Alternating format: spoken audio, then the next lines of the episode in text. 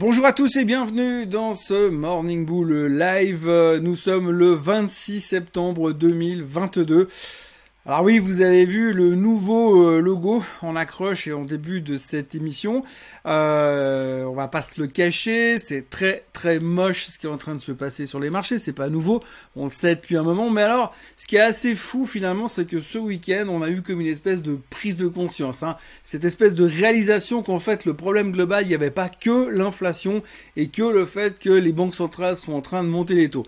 Non, on a pris gentiment conscience que c'est un petit peu compliqué au niveau économique un peu partout dans le monde, tout spécifiquement en Europe, que la crise énergétique était un problème. Et puis alors là, depuis quelques jours, hein, depuis vendredi, alors on utilise le mot récession, en veux-tu, en voilà, c'est partout dans les médias, donc c'est officiel. On n'est pas forcément dedans, parce qu'après c'est une question de définition et de comment est-ce qu'on veut l'interpréter ou l'identifier correctement. Et ça c'est probablement nos instances gouvernementales qui nous les donneront au bon moment, qui nous timeront la chose. Mais en tout cas pour l'instant, jusqu'à maintenant, on avait soigneusement évité d'utiliser le mot récession, mais alors à partir de maintenant, c'est euh, open bar et tout le monde peut servir. On est vraiment à fond dedans et ça ne laisse pas forcément augurer grand chose de très très bon.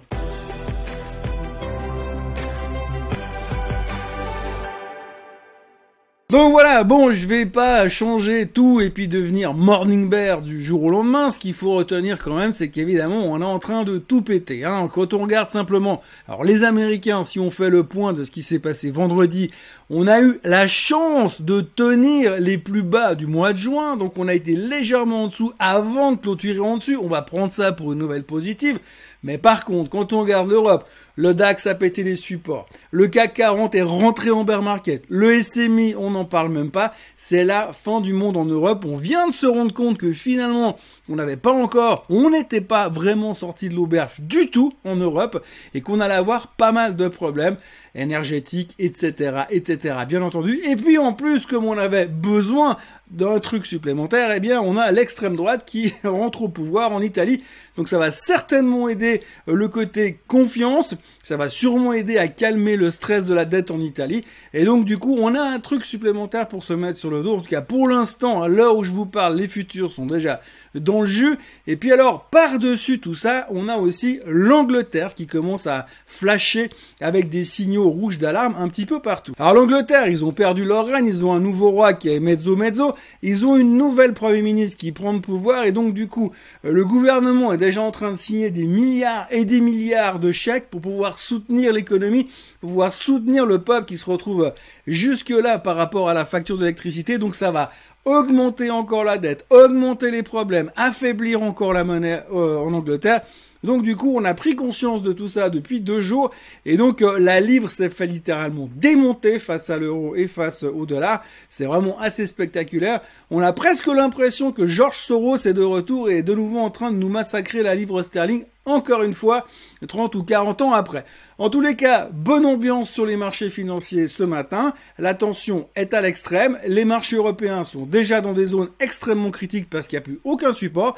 Et puis, bah, il n'y a plus qu'à espérer que les États-Unis tiennent encore. Le seul problème, c'est que quand on regarde un petit peu le reste des indices, parce que si on regarde le Nasdaq, ça a tenu, le S&P, ça a tenu, mais si on regarde le SOX, lui par contre, il a pas tenu. Et le SOX, on dit toujours que c'est un indicateur avancé. Alors bien sûr que c'est moins un indicateur avancé que n'est le Bitcoin aujourd'hui, puisqu'on sait que le Bitcoin, c'est un peu le truc qui nous tient et qui nous donne euh, le, phare dans la nuit. C'est le guide, le Bitcoin maintenant. Mais là, avant, c'était le SOX. Mais là, le SOX a cassé à la baisse.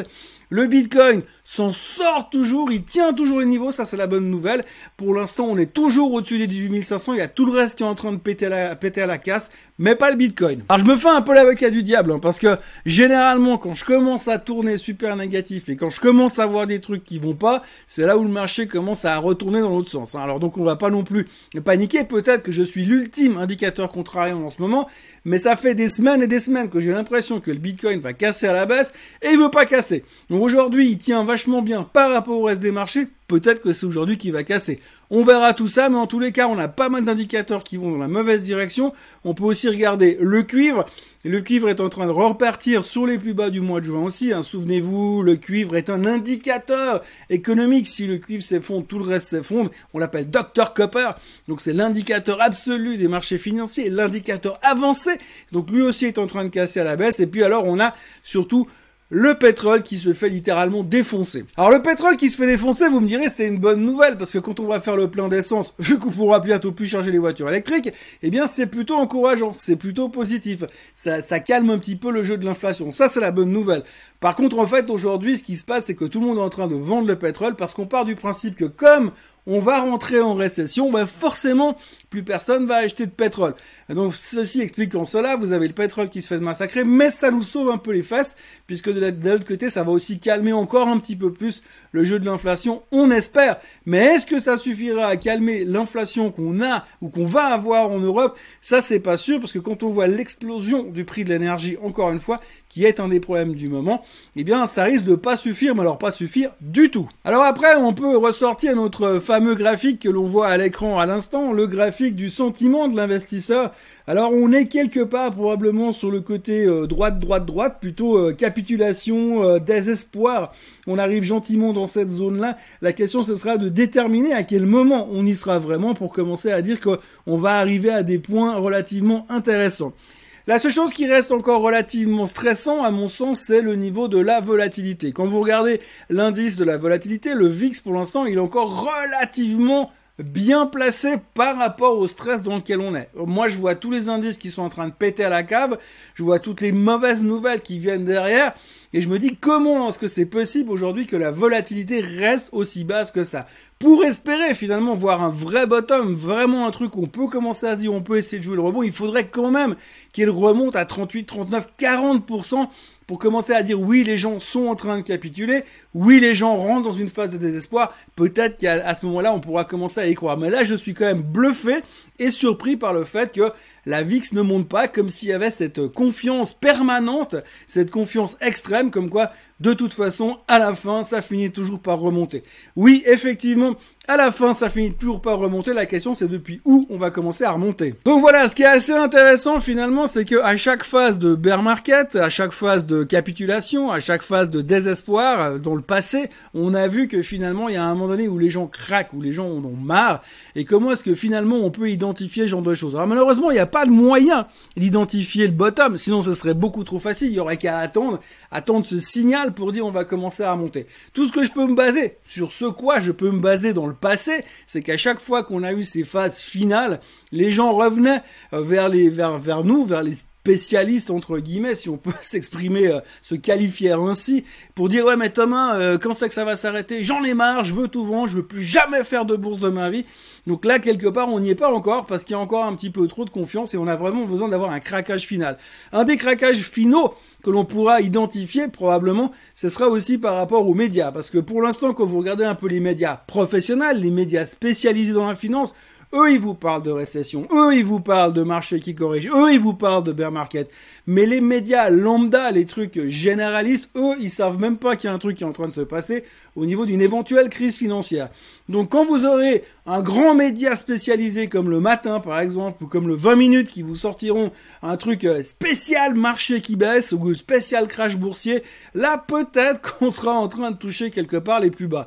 Mais pour l'instant, c'est vrai qu'on est dans une période extrêmement stressante, qu'on a encore beaucoup de choses qui nous attendent. On a compris le côté banque centrale. Hein. On a encore eu des commentaires assez spectaculaires de la part de Monsieur Bostich de, la, de la Fed euh, ce week-end qui disait qu'ils allaient espérer essayer de ralentir l'inflation sans faire trop trop trop trop de mal à l'économie et à l'emploi et il espère que ça va bien se passer.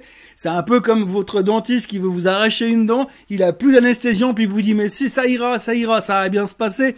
Un peu à la mode de Gérard Darmanin, vous inquiétez pas, ça va bien se passer. Ça va faire très mal, mais ça va bien se passer quand même.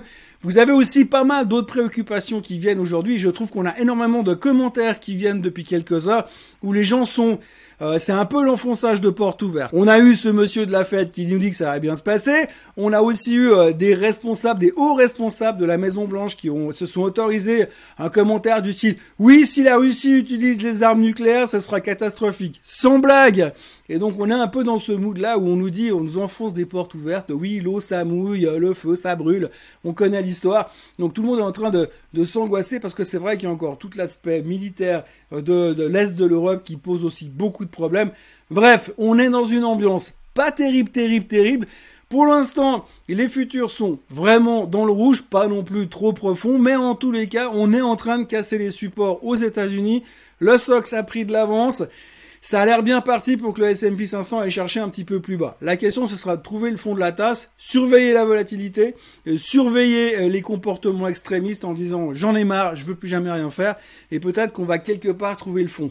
Techniquement et fondamentalement, on vous l'a dit et répété, c'est 3300 le prochain support sur le S&P 500, le support qui pricerait une première étape de récession et puis une grosse récession, ça pricerait autour des 3000. Ça, ça reste de la théorie euh, financière. Et puis comme on sait que la finance n'est pas une science exacte, ça veut pas dire grand-chose, mais c'est en tous les cas les niveaux que les gens regardent aujourd'hui. Voilà, on va pas s'enfoncer plus loin dans une journée qui commence à être très très grise et très très euh, automnale, on va dire ça comme ça.